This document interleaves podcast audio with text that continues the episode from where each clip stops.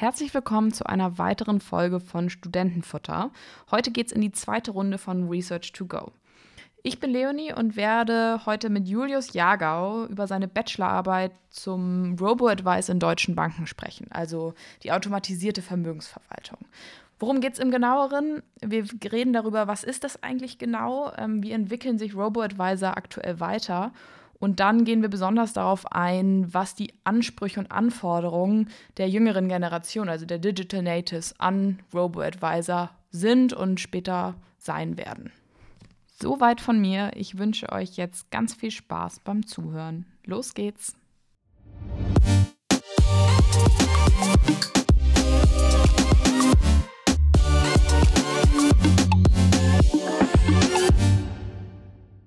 Hallo Julius, schön, dass du hier heute da bist. Ich freue mich sehr, mit dir über deine Bachelorarbeit zum Robo-Advice sprechen zu dürfen. Vielen Dank für die Einladung. Ich freue mich auch. So, du hast jetzt im Sommer 2019 deinen Abschluss hier an der HSBA gemacht. Und zwar hast du deinen ähm, Bachelor hier abgeschlossen, zusammen mit der Commerzbank. Äh, deswegen sitzen wir auch zusammen, denn über deine Bachelorarbeit werden wir heute reden. Jetzt bist du immer noch bei der Commerzbank ähm, und dort im Digitalisierungsbereich. Und deine Jobbeschreibung nennt sich Experte der Digitalisierung im Firmenkundenbereich. Was versteht man da? Was machst du da so mal ganz grob? Jawohl, das ist durchaus eine sehr berechtigte Frage, weil es noch ein ähm, relativ neuer Job ist. Ähm, es ist so, es gibt im Wesentlichen eigentlich drei Treiber, warum das Ganze eingeführt worden ist. Ich sitze jetzt hier in Hamburg in dem Office vom Bereichsvorstand im Firmenkundenbereich und das finde ich immer wichtig zu unterscheiden, dass man sagt, es ist ein Firmenkundensegment, weil es doch relativ fernab von dem ist, wie man sich so eine Bankfiliale vorstellt.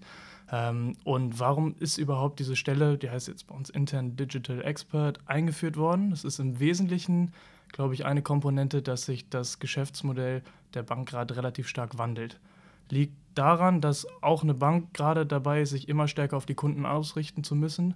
Und das, was Kunden zurzeit verlangen, ist, dass eine Bank umfangreich berät. Das heißt, dass die Bank nicht nur eben Finanzdienstleistungen im Portfolio hat, sondern auch sagt, wir können zu weiteren Themen helfen und eben den Kunden dabei unterstützen. Dadurch, dass eine Bank, so wie sie ist, eine Commerzbank hat zum Beispiel eine Branchenstruktur so aufgestellt ist, dass sie deutschlandweit zu Unternehmen, die in einer ähnlichen Branche tätig sind, mitbekommt, was die eigentlich tun und darum ganz gutes Know-how haben. Ähm, und ein Teil des Jobs ist eben darum, Kunden bei der Digitalisierung zu unterstützen mit dem Erfahrungswert, den wir sammeln als Bank. Zweite wesentliche Komponente ist der Wissensaufbau. Das heißt, dass intern die Mitarbeiter ähm, Know-how vermittelt bekommen. Das kann zum Beispiel sein in Form von Veranstaltungsformaten, dass wir eine Messe veranstalten intern, um Digitales, was jetzt in der Commerzbank passiert, erlebbar zu machen für Menschen, die in der Fläche arbeiten, also nicht im Headquarter, weil das schon immer einen großen Unterschied macht, ob man jetzt vor Ort in den Einheiten ist oder im Endeffekt in der Vertriebseinheit in der Fläche. Mhm. Und dritter wesentlicher Punkt ist so ein bisschen die Vernetzung, also einen Austausch zu schaffen, dass man einen gebündelten Kanal hat, um digitale Themen aus der Fläche nach Frankfurt zu kriegen oder zumindest in der Region einen Austausch zu schaffen zu ja, digitalen Themen. Sehr spannend. Auf jeden Fall greift das ein Trendthema an des, der Geschäftsmodelle der Banken und da bist du wahrscheinlich dann voll mit involviert, ähm, wie das äh, in dem digitalen Zeitalter bei euch äh, weitergeht und sich weiterentwickelt. Jetzt wissen wir einiges über dich, was, machst, was du in deinem Job machst. Wir haben noch fünf kurze, schnelle Fragen, ähm, um noch ein bisschen mehr über dich zu erfahren. Ähm, da geht's gleich, knüpft gleich an. Wo findet man dich, wenn du gerade nicht in der Bank bei der Arbeit bist? Man findet mich sehr viel draußen. Ich treffe mich gerne mit jeder Menge Leuten. Ähm, ich mache gerne Musik, spiele Klavier, habe auch oder spiele aktuell sogar noch in der HSBA-Band und spiele auch gerne Fußball. Also ich würde sagen, da wo Menschen sind, trifft man mich. Fußball, da kommt gleich die nächste Frage. Das passt auch sehr gut. HSV oder St. Pauli? Das ist für mich äh, St. Pauli. Da bin ich sehr gerne im Stadion, muss ich sagen. Ganz klar.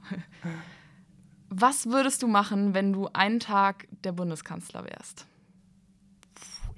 Glaube, das ist eine ganz schön kurze Periode, um irgendwas ändern zu können. Ähm, ich glaube, ich würde mal mein Kontaktverzeichnis nutzen, um mit interessanten Menschen zu sprechen. Einfach mal irgendwie bei einem Trump persönlich anrufen oder einem Macron. Das fände ich ganz interessant.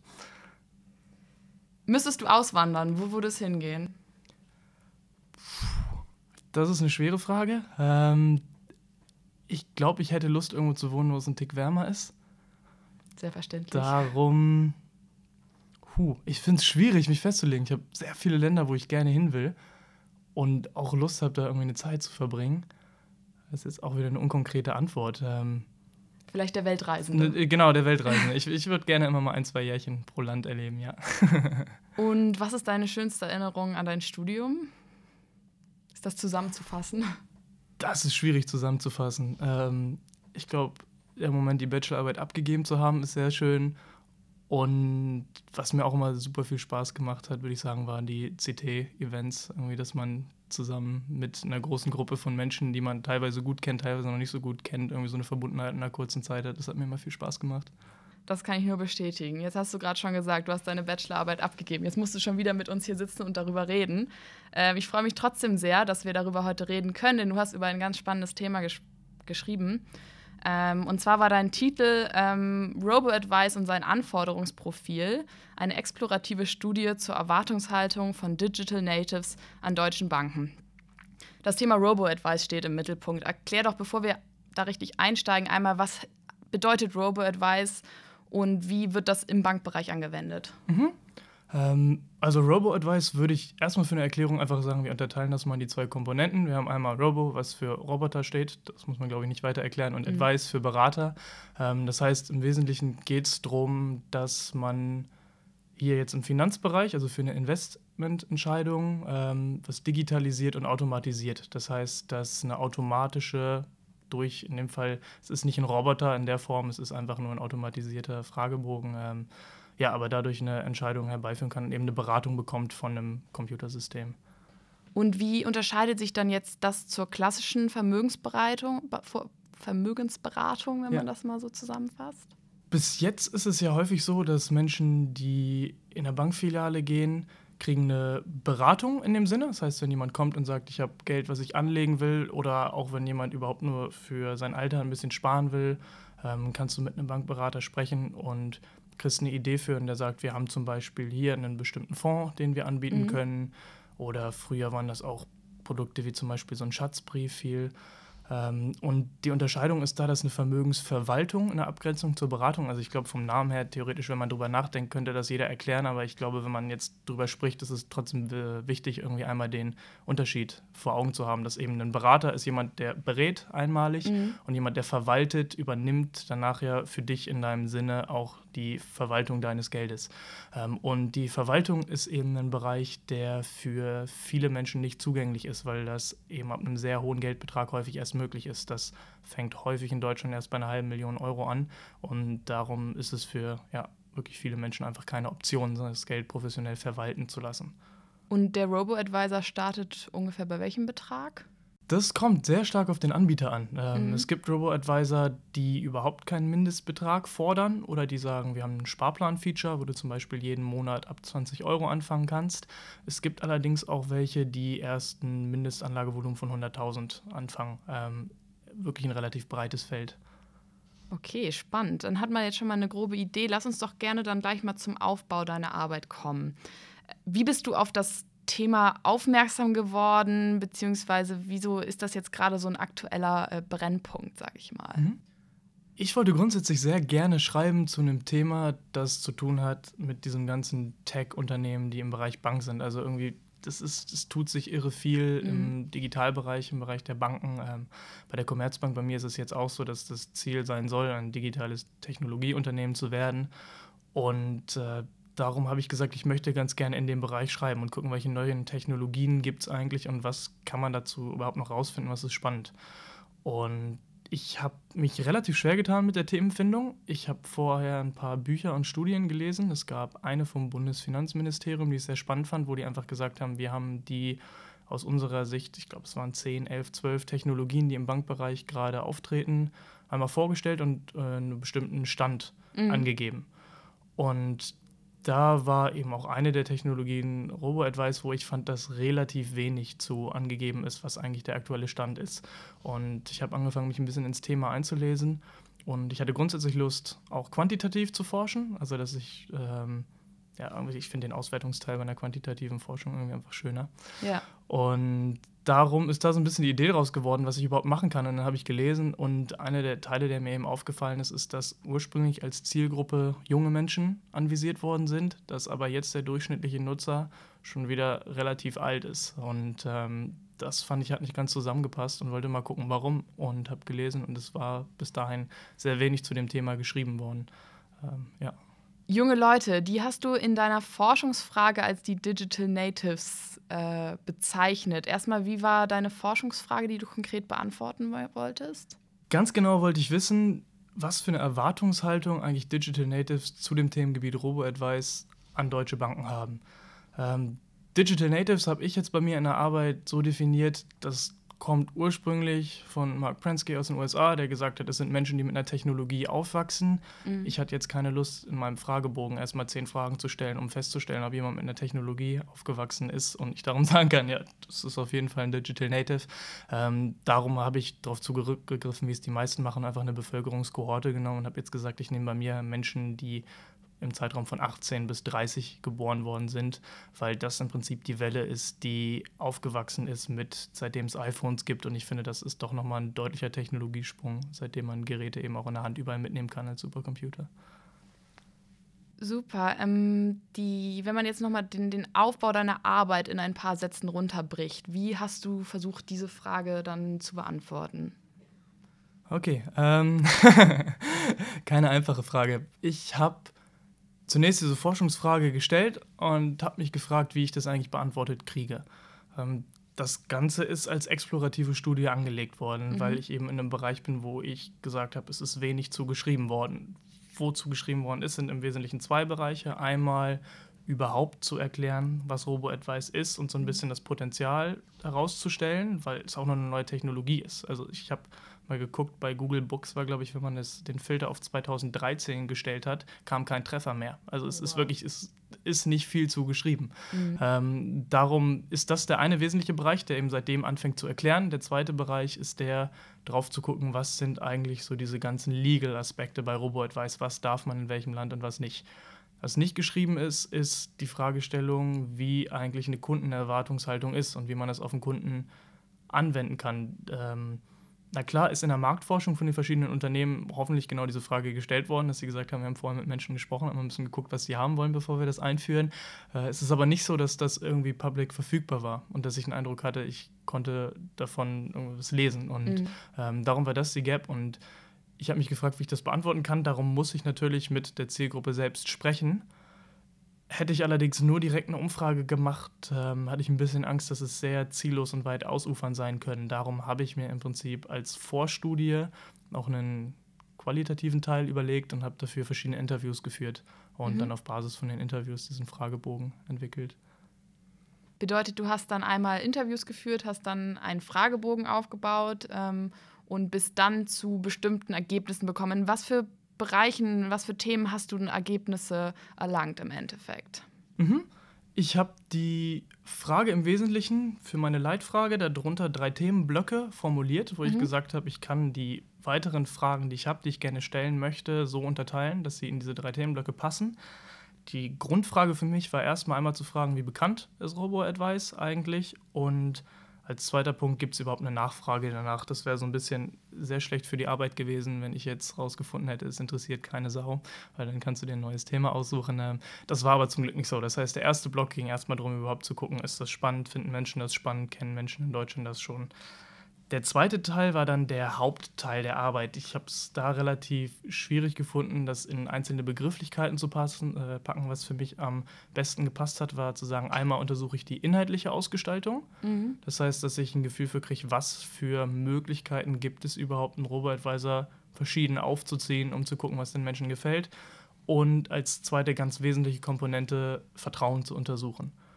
Also darauf zu gucken, wie Menschen Vertrauen aufbauen zu einer neuen Technik, weil das gerade bei Geldfragen, glaube ich, in Deutschland ein sehr, sehr sensibles Thema ist, wo Menschen nicht drüber gerne reden. Und der dritte Teil war der, danach zu gucken, nachdem ich ein Gefühl für habe, was Menschen eigentlich wollen, wie man die erreichen kann, also was für Kommunikationskanäle interessant sind. Aber wesentlicher Fokus lag auf dem zweiten Block. Okay, da werden wir gleich ja noch mal ein bisschen tiefer drauf, äh, dran, ein etwas tiefer einsteigen. Jetzt habe ich es auch. Ähm, was dann wirklich deine konkreten Ergebnisse waren. Lass uns doch noch mal ganz kurz in dein bisschen auch Theorieteil einsteigen. Vielleicht noch mal kurz zur Funktionsweise des Robo-Advisors. Wie kann ich mir das vorstellen? Wie kann so ein Robo-Advisor mein Vermögen verwalten? Was ist da, was für Technologie steckt dahinter? Mhm. Im Wesentlichen würde ich sagen, unterteilen wir das mal in drei Schritte, dass man einen Eindruck kriegt, wie das funktioniert. Ähm, die mhm. erste Phase ist eigentlich die Configuration. Das heißt, wenn du jetzt als Person sagst, ich finde so einen Robo-Advisor interessant und möchte das nutzen, ähm, suchst du den Robo-Advisor aus, gehst da auf die Website und dann kriegst du einen vorgefertigten Fragebogen gestellt. Mhm. Das sind verschiedene Fragen. Im Wesentlichen hat dieser Fragebogen zwei Ziele. Auf der einen Seite versucht er, ein Risikoprofil von dir zu erstellen, um mhm. zu gucken, was überhaupt tragbar ist für dich als Person. Und auf der zweiten Seite versucht er so einen Investmentwunsch zu identifizieren. Das heißt, er guckt an und sagt, ähm, was möchte die Person überhaupt, äh, weil es schon wichtig ist zu wissen, ist das jetzt nur kurzfristig, soll es langfristig angelegt werden, ist es für ein bestimmtes Ziel, muss die Person zwischendurch dran. Ja. Ähm, das heißt, der fragt im Prinzip die Fragen, die dich auch jemand fragen würde, der dich klassisch beraten würde, ab, ähm, in einer standardisierten Form. Was dann passiert ist, wenn er einen Eindruck von hat, wie viel Risikotragfähigkeit du hast und auf wie viel Risiko du überhaupt Lust hast, ist im nächsten Schritt, dass ein Matching stattfindet. Mhm. Ähm, das heißt, es ist häufig eine Art von Scoring-Profil und bei so einem Scoring ist es dann so, dass du anguckst als Person, okay, wie risikoaffin ist jetzt die Person und wenn wir es vereinfacht sagen, auf einer Skala von 1 bis 10 sagt jetzt der Roboter 8 ähm, und mhm. schlägt dir dann vor, okay, ich bastel dir jetzt ein Portfolio zusammen ähm, mit einem Risikogehalt von 8 von 10. Die Portfolien sind häufig so, dass sie eben aus ETFs bestehen. Ein ETF ist ein Exchange Traded Fund. Das heißt, wir haben ja, den Versuch, durch einen Fonds einen Indiz wieder zu spiegeln, mhm. ähm, Index. Und dabei ist es dann so, dass der Robo-Advisor sagt, er nimmt eben verschiedene ETFs, bastelt die zusammen, um daraus ein Portfolio zu machen, um eine möglichst weite Diversifizierung zu haben und ähm, häufig ist eine Unterscheidung für ein Risikolevel, um jetzt ein Beispiel mal zu geben, dass man es sich vorstellen kann, zwischen Aktien und Anleihen. Mhm. Das heißt, dass du dann ein Portfolio bekommst, wo 80 Prozent des Geldes in verschiedenen Aktienfonds ist und 20 Prozent des Geldes in Anleihenfonds, äh, wenn du jetzt ein relativ hohes Risikoprofil hast.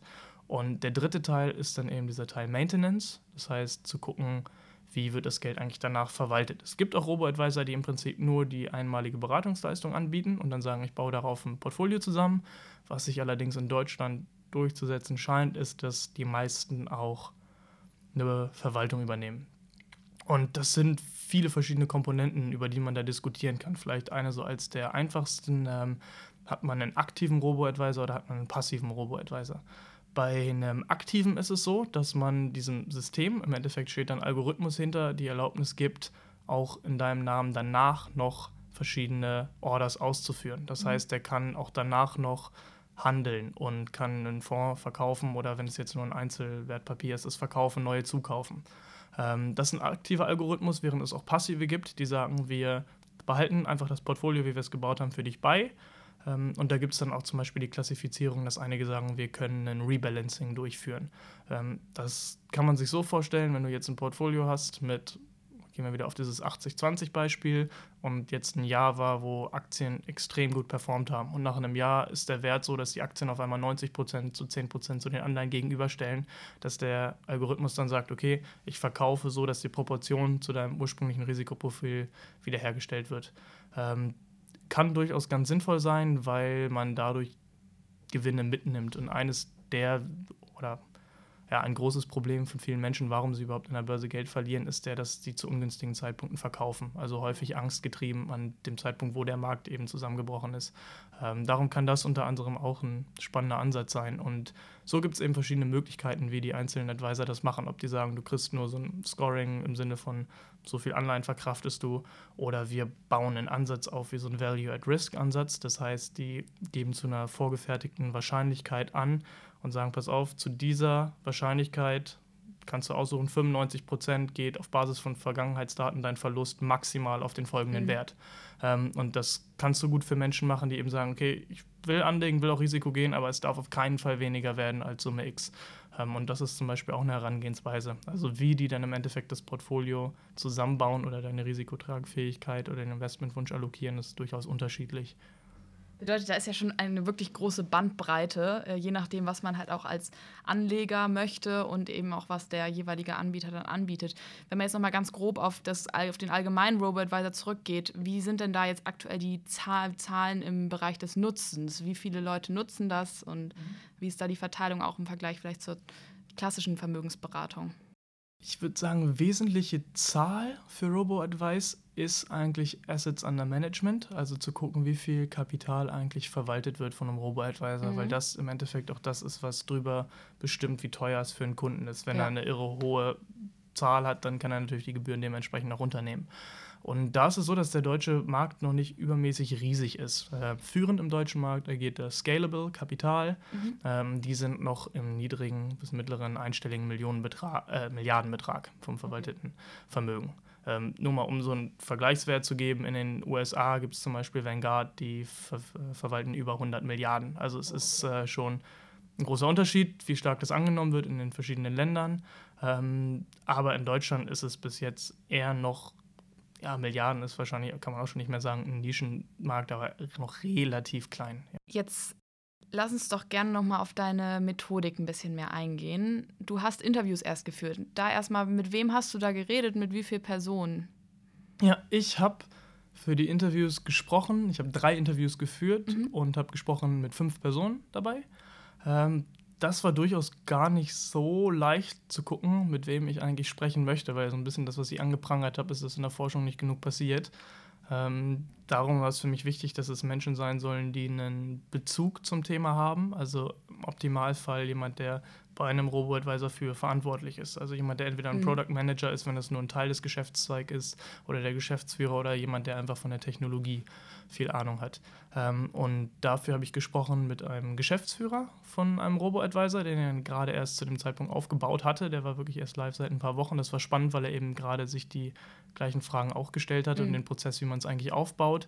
Habe gesprochen mit einem Experten zu Robotik ähm, und auch mit einem Product Owner von noch weiteren Robo-Advisern, um einen Eindruck zu, zu kriegen, wie es eben bei verschiedenen Unternehmen abläuft und was für die eigentlich die relevanten Fragen sind.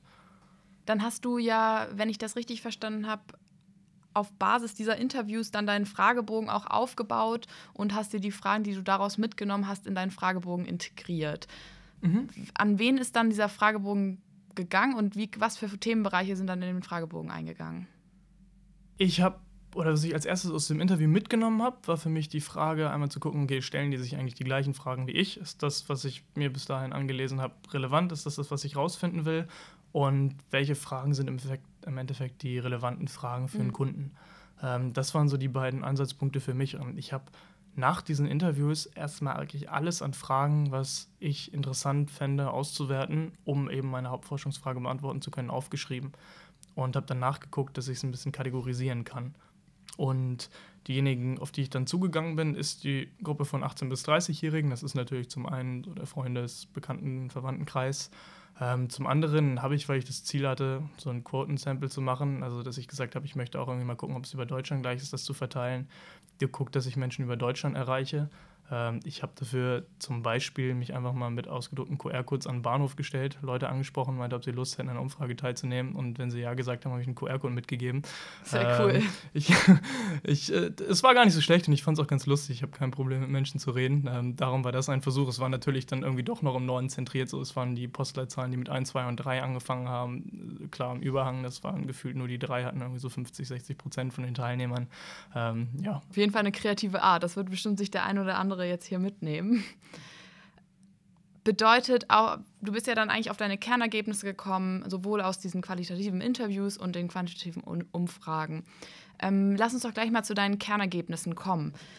Du hast ja schon gesagt, du hast das so ein bisschen in drei, Gru drei Unterfragen eingeteilt, die du dann auch in deinen Kernergebnissen beantwortet hast. In der Reihenfolge kann man das ja eigentlich ganz gut auch nochmal angehen. Wie, was ist, hast du dann, dann herausbekommen? Jetzt hast du ja gesagt, die, die Zielgruppe sind diese Digital Natives. Wie hast du es empfunden? Wie war da der Bekanntheitsgrad und ähm, wie ist allgemeines Interesse gegenüber mhm. dem Robo-Advice?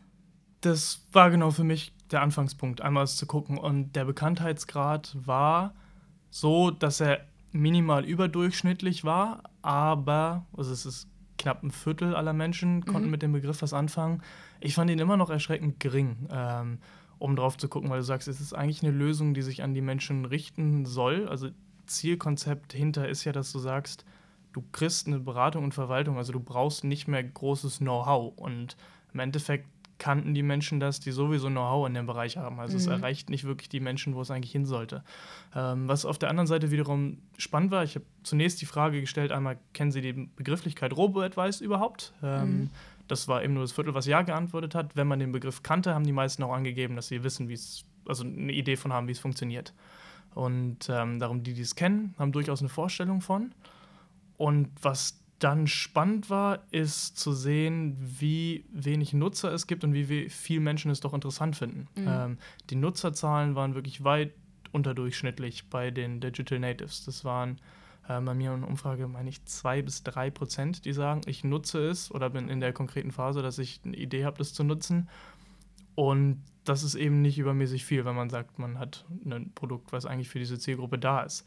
Und ich habe eben für die Umfrage, damit ich ja auch gerade, es sind viele Menschen, die es nicht kennen, erreiche, dass sie teilnehmen können, nachdem ich die Frage gestellt habe, kennt ihr es grundsätzlich einmal erklärt, was es ist, in kurz, mhm. habe vorgestellt, pass auf, das ist das Konzept. Ähm, so funktioniert so ein Robo-Advisor in kurz und habe danach die Frage gestellt, ähm, beziehungsweise am Ende vom, vom Fragebogen, findet ihr es grundsätzlich wissenswert, darüber Bescheid zu wissen, dass es mhm. das gibt und wie die Funktionsweise ist. Und da haben über 95 Prozent mit Ja geantwortet. Ähm, okay. Also ist es so, dass ich sage, es ist auf jeden Fall sinnvoll, darüber zu informieren. Ob Menschen das nutzen, ist ja immer noch eine andere Frage. Ähm, aber da gibt es auf jeden Fall einen Unterschied von Menschen, die es kennen und Menschen, die Lust hätten, was darüber zu wissen. Jetzt ist da eine große Gap zwischen Bekanntheitsgrad und, und dem Interesse, wie du ja gerade gesagt hast. Das hast du ja wahrscheinlich in den nächsten Fragen auch ein bisschen better, besser beantworten können, warum das so ist. Du hast ja bisher dann weitergegangen mit, wie, wie so ein Robo-Advisor ausgestaltet werden soll, sein sollte aus Sicht eines Digital Natives. Was waren da deine Haupterkenntnisse? Mhm. Anfang nochmal von dem Teil, wo du gerade warst, mit diesem Unterschied eben vom Bekanntheitsgrad zu dem Interesse dran, mhm. ist, glaube ich, viel überhaupt Finanzbildung als Punkt. Es haben okay. bei der Frage, die ich gestellt habe, ähm, nutzen Sie RoboAdvice? Könnten Sie sich vorstellen, es zu nutzen? In dem Sinne, ich kann es mir nicht vorstellen, aus verschiedenen Gründen. Und es haben von allen Befragten über 40 Prozent gesagt, dass sie so wenig Ahnung von Wertpapieren haben, dass sie nicht mal irgendwie in der Lage sind, was zu, zu sagen, ähm, nachdem es vorher erklärt ist. Ja, durchaus ein Thema, wo du sagst, kann kompliziert sein, aber die Fragestellung, dass wirklich so wenig Grundsatzwissen da ist, dass sie sagt, ich bin nicht mal in der Lage, eine Frage zu beantworten, einfach zu sagen, ich fand das Konzept klang jetzt nicht gut, ähm, sondern ich habe wirklich einfach keine Vorstellung, was bei einem Wertpapier passiert, was es ist, äh, fand ich schon wirklich hoch. Und das war auch so ein Teil, der wirklich stark bei rausgekommen ist, dass im Bereich Finanzen viele junge Menschen eigentlich selbst entscheiden wollen. Also es war immer, ich habe das auch später nochmal abgefragt, wie stark interessierst du dich denn eigentlich für Finanzen und dem gegenübergestellt, wo würdest du denn eigentlich so deinen eigenen Wissensstand einordnen? Und da war es wirklich so, dass die Kurve bei dem, wie stark interessiert bist du, deutlich höher war als bei dem Wissensstand. Ähm, das ist jetzt wahrscheinlich nicht so Thema Number One bei jungen Menschen, aber es ist schon so, dass viele da eigentlich ihren eigenen Ansprüchen hinterherhinken in dem Bereich. Und was aber auf der anderen Seite bei rausgekommen ist, dass viele junge Menschen sehr stark diese Individualisierungsmöglichkeiten, die sie jetzt auch ausleben, wie es mhm. jetzt bei uns ist. Das Statussymbol ist jetzt nicht mehr zwangsläufig irgendwie ein Auto, sondern viele Menschen reisen rum und wollen ein eigenes Ding machen, ähm, dass das auch da immer mehr einen Einfluss findet. Also dass eine so der wesentlichen Fragen wirklich war, oder wo die Menschen gesagt haben, das muss ich auf jeden Fall gefragt werden, äh, ist, wie kannst du eigentlich meine persönlichen Interessen einbringen in eine Geldanlage. Es soll nicht das Gefühl davon aufkommen, dass eben jemand, der sonst in der Bankfiliale sitzt, dass ich als Person, der hinkommt, das Gefühl habe, der möchte mein Geld haben, sondern dass ich mit Geld, was ich habe, das anlegen kann und das eben nach meinen Vorstellungen passiert. Ähm, ein Beispiel dafür ist, dass sehr viele Menschen gesagt haben, Nachhaltigkeit ist für mich ein riesiges Thema. Mhm. Es gibt schon einige Fonds, die eben nach ESG-Kriterien sortiert sind. Ähm, die sind für ja, Kriterien, wo du sagst, welche Unternehmen wirtschaften eigentlich nachhaltig, welche sind nach sozialen Gesichtspunkten gut geordnet. Ähm, und allein die Möglichkeit zu geben, zu sagen, pass auf, wir nehmen das auf und das Geld wird investiert in Unternehmen, die Nachhaltigkeitsstandards entsprechen, ähm, hat für viele die Bereitschaft irre erhöht, weil sie das Gefühl haben, das Geld geht wohin, wo es das macht, was für sie gut ist oder was ihren moralischen Vorstellungen entspricht. Und es ist nicht so, irgendwer will das von dir nehmen und anlegen. Ähm, und dieser Individualisierungsteil ist, glaube ich, ein ganz, ganz riesiges Thema, gerade grundsätzlich auch im Finance-Bereich, ähm, der sich da breit macht. Darum bin ich gespannt, was da noch passiert. ist es aktuell so, dass die Robo-Advisor noch nicht so individualisierbar sind? Das sind das relative, sage ich mal, Standardpakete? Oder ist da auch schon so, dass man als Nutzer ganz viel selber entscheiden kann? Grundidee des Ganzen ist ja eigentlich, dass man sagt, du kriegst individualisiert dein Portfolio zusammengebaut. Mhm. Das ist so ein bisschen der wirklich so der, der Value, warum du sagst, das ist gut und das soll es jetzt geben. Äh, früher es gab im Prinzip eine Welle 1970er war das, wo Menschen Zugang zu Infobrokern bekommen haben. Das heißt, du konntest dann Zugang auch selbst zum Aktienmarkt haben, anfangen Sachen zu handeln. Und Robo-Advice soll jetzt die Möglichkeit sein, auch für Menschen, die wenig Geld haben, eine vernünftige Vermögensberatung und danach sogar Verwaltung zu bringen. Ähm, das heißt, eigentlich ist wesentliches Asset, dass sie sagen, du kriegst als Person mit schmalem Geld trotzdem eine Beratung und kannst es individualisieren. Ähm, allerdings ist es so, dass gerade dieser Aspekt, wie stark ist es denn wirklich individualisierbar, ähm, einer der Punkte ist, der von den Menschen, die dagegen halten, angeprangert worden ist in der Forschung. Und was ich in Deutschland, ich habe mich im Rahmen der Arbeit des Schreibens immer mal durch den Anlageprozess von jedem Robo-Advisor geklickt, ähm, das waren zu dem Zeitpunkt ungefähr 30, ähm, waren nur drei Stück bei, die so eine Frage nach ESG-Kriterien oder nach Nachhaltigkeitsgesichtspunkten hatten, was ich relativ wenig fand. Ähm, ja. ja. klar, im Hintergrund, wenn man darüber spricht, die Fragen, die sich eine Bank stellt, ist nochmal was anderes als das, was der Endkunde macht. Bei ESG-Kriterien kannst du noch sagen, okay, es gibt Studien, die zeigen, Nachhaltigkeit schränkt nicht Rendite ein. Bei allen weiteren Einschränkungen ist es im Sinne der Portfoliotheorie so, dass du nicht mehr so weit diversifizieren kannst wie vorher. Das heißt, dieses Risiko-Rendite-Verhältnis, was du hast, wird in der Tendenz schlechter sein. Ähm, das heißt, dadurch, wenn du es einschränkst, dein Einlagehori oder Anlagehorizont, ist es so, dass du weniger Geld im Endeffekt in diesem Risiko-Rendite-Verhältnis hast. Aber das ist ja nicht die Frage, die sich irgendwie ein Kunde stellt. Also ich glaube, Individualisierbarkeit erfolgt so im Sinne, wie die Bank denkt, das ist jetzt individualisierbar und du kriegst ein Gefühl für, das sind Anleihen, das sind Aktien und wir bauen dir das zusammen. Aber nicht im Sinne, wo ein Kunde sieht, ist, kann ich irgendwo ein Kästchen setzen, dass ich alles, was mit Waffengeschäften zu tun hat, nicht haben möchte. Oder kann irgendwo nochmal was einfließen, mhm. dass besonders nachhaltige Unternehmen ähm, investiert wird. Bedeutet, die Kundenperspektive ist hier einfach ganz wichtig, dass da auf diese Individualisierbarkeit bei der Ausgestaltung eingegangen wird. Wie ist das mit dem persönlichen Kontakt? Vertrauen die Menschen dem komplett der Technik, gerade jetzt auch die, die ja eigentlich schon Digital Natives, sage ich mal, sind? Oder ist da doch gewünscht, dass da noch Menschen mit einem Finger im Spiel haben? Da habe ich relativ teilweise auch gegensätzliche Antworten bekommen. Mhm. Ähm, grundsätzlich war immer der Wunsch, dass die Menschen gesagt haben, ich möchte die Möglichkeit haben, mit einem Menschen zu sprechen.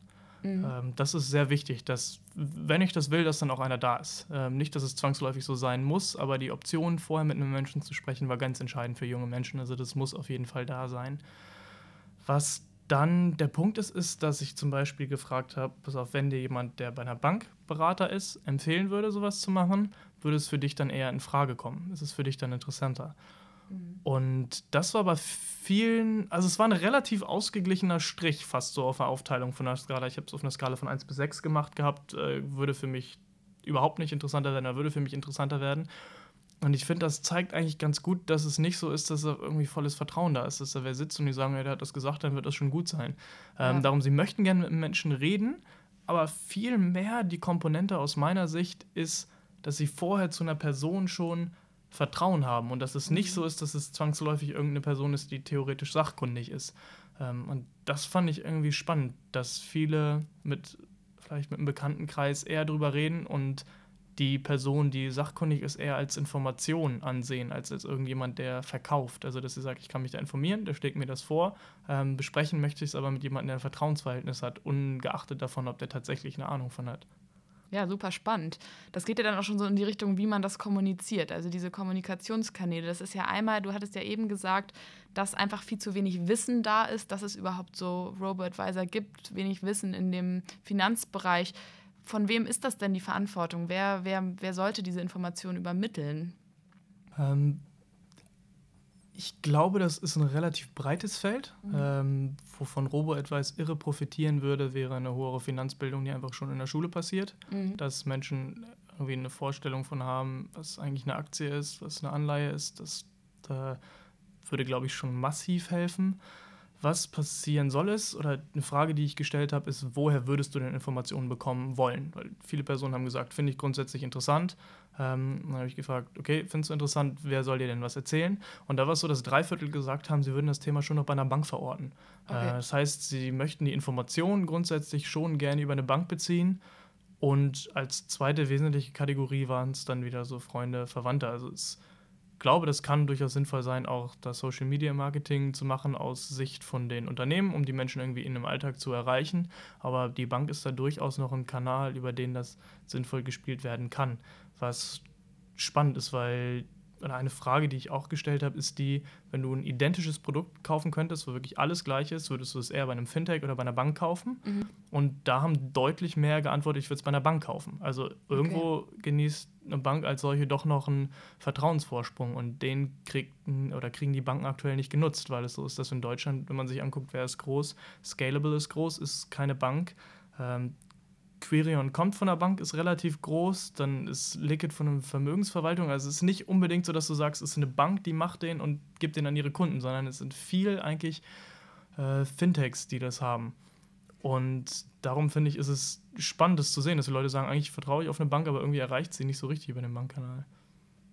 Wenn du jetzt so ein bisschen deine Erkenntnisse zusammennimmst, du hast ja wirklich einiges herausgefunden, was die Digital Natives gerne hätten. Wie hätten sie gerne den Robo-Advisor ausgestaltet? Was würdest du Banken als Tipp geben im Hinblick auf die Zukunft, dass sie sagen, wir, werden, wir können mehr mit Robo-Advice arbeiten? Was muss geändert werden? Was muss da passieren? Hm? Ich hätte gesagt, einmal, Banken haben den Vorteil, sie haben die Daten von den Kunden schon und sie haben irgendwo auch einen Vertrauenswert. Ähm, wo man das sehen kann, ist, zum Beispiel gibt es eine Kooperation zwischen ING DIBA und Scalable, bei dem die Kunden von ING DIBA, wenn sie sagen, ich möchte einen Robo-Advisor nutzen, weitergeleitet werden an Scalable. Das war, mhm. glaube ich, ursprünglich meine White-Label-Lösung. Jetzt ist es auch ähm, jederzeit so zu sehen. Und da hat sich das irre ausgezahlt oder die Nutzerzahlen sind sehr hoch gegangen, als sie gesagt haben, die machen so ein Express Onboarding. Das heißt, die benutz oder benutzen die bereits bestehenden Daten, die sie schon haben, um das äh, Depot dann zu eröffnen. Weil für viele Menschen, das ist in, in Deutschland eine Aktie zu kaufen, das ist das dauert ja Jahre. Du musst 20.000 Fragen beantworten. Mhm. Und äh, das ist da auch so. Es muss alles Mögliche angeguckt werden. Kannst du das? Hast du Vorerfahrung? Würdest du es so einstufen, dass du dieses und jenes weißt? Wie viel hast du eigentlich wirklich an Geld? Also, es ist ein irrer Aufwand, den du aus Regulatorik-Gesichtspunkten schon hast. Und wenn okay. du Menschen in einem bestehenden Kontext so einsammelst, dass du die Daten eigentlich nicht nochmal oder zumindest nur teilweise neu erfassen musst, glaube ich, würde das schon viel bringen. Ähm, das ist ein Punkt. Dann usergerecht zu kommunizieren ist, ja. glaube ich, also es tut sich enorm viel in der Bank, gerade nach der Finanzkrise, überhaupt zu sagen, wie kriegt man Vertrauen wieder aufgebaut, ähm, ist, glaube ich, wirklich ein großes, großes Thema. Aber es passiert nicht immer. Es ist teilweise sehr komplex für einen Kunden einzuschätzen, was eigentlich wo passiert. Und ich glaube, zum einen haben sich die Banken das als Ziel gesetzt, zu sagen, wir kommunizieren so, dass es einfach verständlich ist. Trotzdem mit der Option jederzeit ähm, noch die Möglichkeit zu geben, tiefere Informationen zu bekommen. Das ist aus meiner Sicht sehr wichtig, weil viele Leute haben gesagt, ich will es verstehen, aber ich möchte trotzdem immer die Option haben, irgendwo nochmal drauf zu klicken. Wenn ich mich wofür interessiere, soll es Zusatzinformationen geben. Nicht, dass ich das alles lese, aber einfach, dass ich das Gefühl habe, das ist da. Ähm, das, glaube ich, ist ein wesentliches Thema und da passiert auch viel. Wenn man zum Beispiel gerade Sustainable Finance als nachhaltige Finanzierung ist nicht nur im Sinne von äh, Klimaschutzmaßnahmen finanzieren zu verstehen, sondern auch ähm, zu sagen, Finance darf nicht, äh, darf nicht den, den Prozess von Nachhaltigkeit äh, verhindern. Zum Beispiel gibt es einen Aktionsplan von, von der Europäischen Kommission, äh, heißt Sustainable äh, oder Finance Sustainable Growth. Und Ziel davon ist auch zu sagen, dass die Banken eben nicht so eine Transformation behindern dürfen, indem sie zum Beispiel fossile Energien nicht mehr finanzieren mhm. sollen. Und eines der nächsten großen Themen, was gerade ansteht, ist das Thema Taxonomie. Das heißt, dass man Standards, die verständlich sind für Kunden schafft, um eben bestimmte Nachhaltigkeitsstandards zu kategorisieren, dass jeder sehen kann, okay, das ist hier ein Symbol, das sagt, okay, ist von so und so geprüft und ich habe ein Verständnis für, was eigentlich passiert, weil das ein großes Thema ist. Du wirst überflutet mit Material, was du aus gesetzlichen Punkten kriegen musst, dann ähm, war es lange so, dass natürlich die Banken auch irgendwie ein Interesse daran haben, Geld zu verdienen und das teilweise verklausuliert formulieren. Und ich glaube, all das, das so darzustellen, dass die Person versteht, was eigentlich vor sich geht, ist ein, Riesensystem, äh, ja, ein Riesenthema. Ich behaupte jetzt mal, du hast bestimmt den einen oder anderen Zuhörer hier jetzt nochmal die Sicht erweitert auf dieses Thema. Jetzt hast du gesagt, es ist eigentlich alles gerade noch ziemlich komplex. Es fehlt an Vereinfachung. Wenn jetzt aber jemand sagt, ey, ich möchte das mal ausprobieren, worauf muss man achten als junger Mensch? Was, wo fange ich an? Wo gucke ich? Sollte ich erstmal bei einer, bei einer meiner Bank nachfragen oder gleich zu einem Fintech äh, gehen? Was hast du da so ein paar Tipps, die du mitgeben kannst? Ich hätte gesagt, Frage Nummer eins, ganz wichtig ist grundsätzlich, dass man erstmal sagen muss, so Aktien sind nicht pauschal gut oder böse. Mhm. Ähm, man muss ein Verständnis für haben, was da passiert, weil ich es irgendwie unverantwortlich finde, für jemanden, der nicht weiß, wie eigentlich so eine Aktie funktioniert, zu sagen, ja, leg dein Geld mal da an. Also ein Gefühl für kriegen, wie es funktioniert. Was dann wichtig ist, ist, wenn man sagt, Robo-Advice klingt für mich interessant, weil das, was im Endeffekt passiert ist, der baut ein effizientes Portfolio. Ähm, es ist so, dass es primär ETFs sind. Das heißt, der Ansatz ist der, dass es eher oder was früher viel gemacht worden sind, sind aktive Fonds. Das heißt, da sitzt eine Person, die managt einen Fonds und nimmt dafür eine Gebühr. Ähm, da ist es jetzt so, dass über viele Jahre diese aktiv gemanagten Fonds eigentlich fast nie besser performt haben als einfach mit dem Markt zu gehen. Und das ist so ein bisschen auch das Konzept von vielen Robo-Advisern, dass sie sagen, ich gehe mit der Marktbewegung. Ich nehme ETFs, die eben immer einen verschiedenen Markt widerspiegeln, baue dir ein Portfolio draus, nehme zum Beispiel den SP 500, ähm, nehme den japanischen Markt mit rein, nehme einen mhm. für Entwicklungsländer. Ähm, dass man da ein Gefühl für kriegt und sagen kann, okay, brauche ich irgendwas, was so aktiv gemanagt ist oder nicht, ist das für mich so eine Grundsatzfrage. Mhm. Ähm, und dann, wenn man die Entscheidung getroffen hat, dass man jetzt sagt, Robo-Advice ist für mich interessant, äh, ist, glaube ich, sollte man gucken, Robo-Advisor mit aktivem Management, also einer, der noch kauft und verkauft, passives Management, nur Rebalancing und dann die Risikoansätze sind für mich auch nochmal eine Frage, wo es lohnt, drauf zu gucken, ob man eben sagt, ich habe jetzt brauche so einen Ansatz, ich darf nicht mehr als so und so viel verlieren, ähm, dann ist es sicher sinnvoll, einen Value-at-Risk-Ansatz zu nehmen. Und genauso muss man auf die Gebühren achten. Ähm, ja. Es richtet sich ja an die Menschen, die jetzt eigentlich keine Ahnung von haben. Jemand, der sich schon wieder besser auskennt, kann sich natürlich auch sein Depot mit den verschiedenen einzelnen ETFs selbst zusammenbauen und kann das ausrechnen.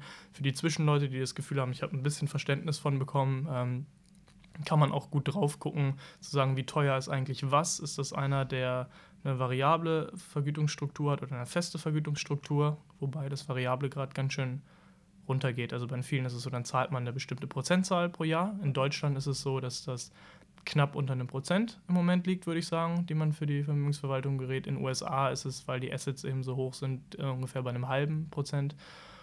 Und das heißt, Gebühren angucken ist ein großes Thema. Vielleicht auch gucken, welche Fragen gestellt werden, ob man irgendwas hat, was man unbedingt berücksichtigen will.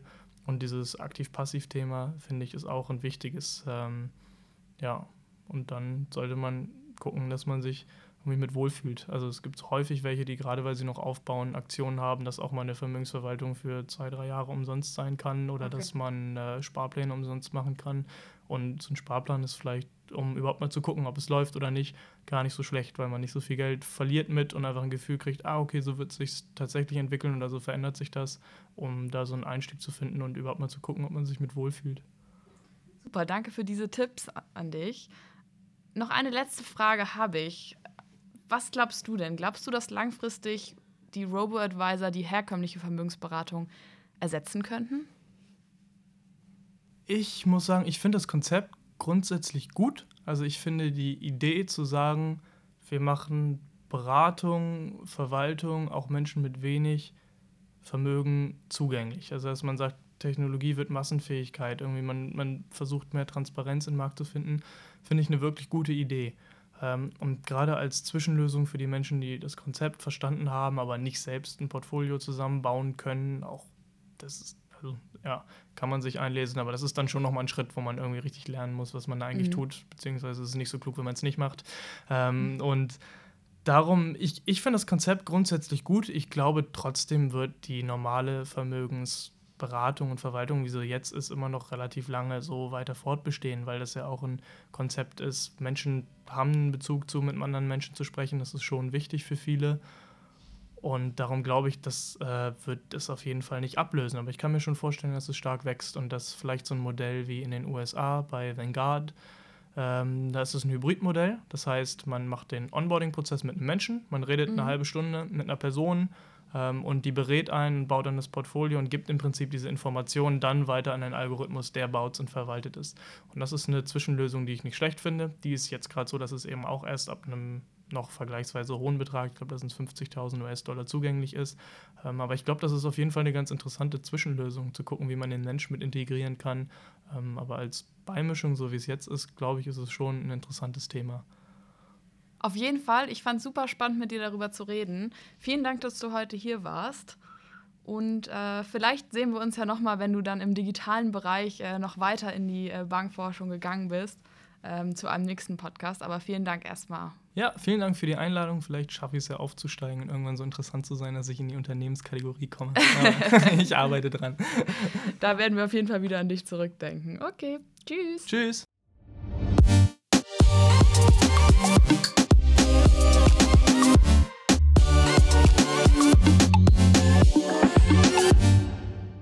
Vielen Dank fürs Zuhören. Ich hoffe, dass ihr einiges Neues für euch mitnehmen konntet. Wir freuen uns wie immer über Feedback und neue Ideen für Speaker, die wir bei uns einladen können. Schreibt uns da einfach auf Instagram oder LinkedIn. Und damit eine ganz schöne Woche euch. Nächsten Montag geht es weiter mit einem spannenden Gast bei Off Campus. Bis dann!